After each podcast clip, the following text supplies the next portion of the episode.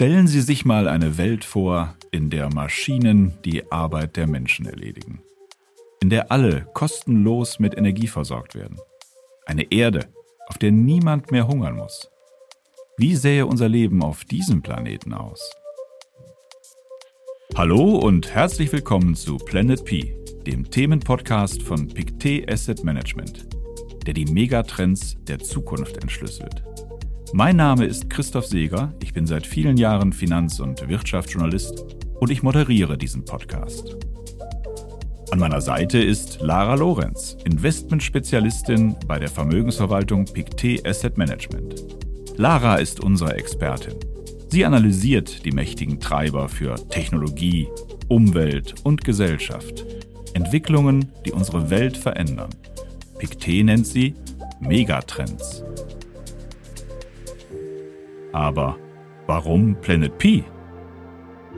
Das P steht für Perspektiven, Pioniergeist und Paradigmenwechsel. Es steht für Potenzial, für Performance und natürlich für Pictet, die traditionsreiche Schweizer Privatbank, die diesen Podcast ermöglicht. Pictet Asset Management ist bekannt für seine thematischen Aktienstrategien.